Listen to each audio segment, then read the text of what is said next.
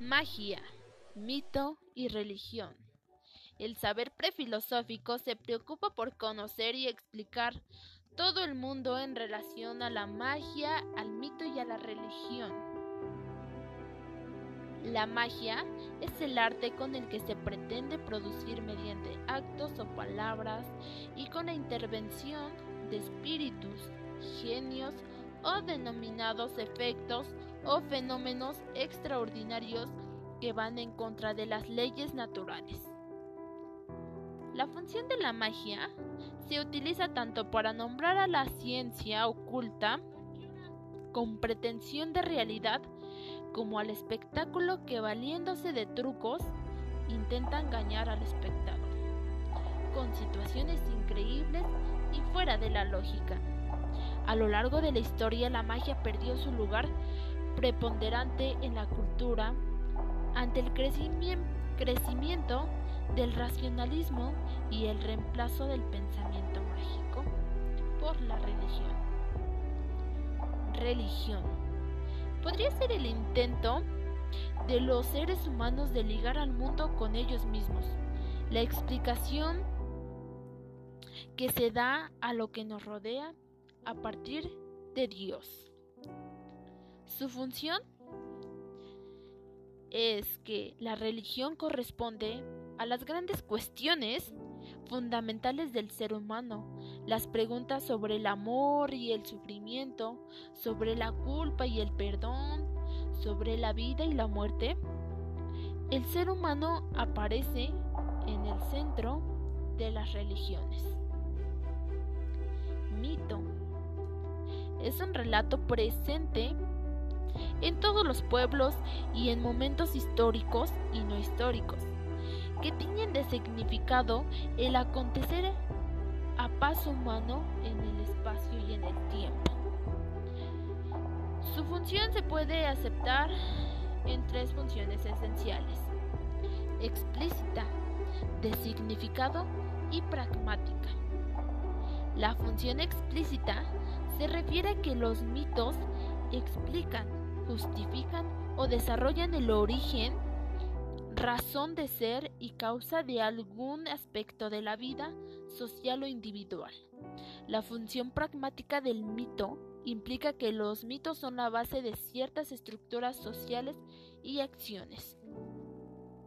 La función de significado se refiere a que los mitos no son no son solo historias que brindan explicaciones o justifican políticas, también otorgan un consuelo, objetivo de vida o calma a los individuos.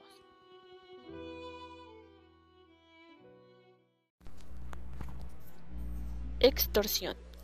La extorsión es un delito consistente en obligar a una persona a través de la utilización de violencia o a realizar u omitir un acto o negocio jurídico con ánimo de lucro y con la intención de producir un perjuicio de carácter patrimonial o bien del sujeto pasivo. La extorsión es una figura que se encuentra entre los delitos de apoderamiento, ya que hay ánimo de lucro, estafa porque requiere que el sujeto pasivo realice u omita un acto o negocio jurídico. Esto contiene amenazas. ¿Por qué?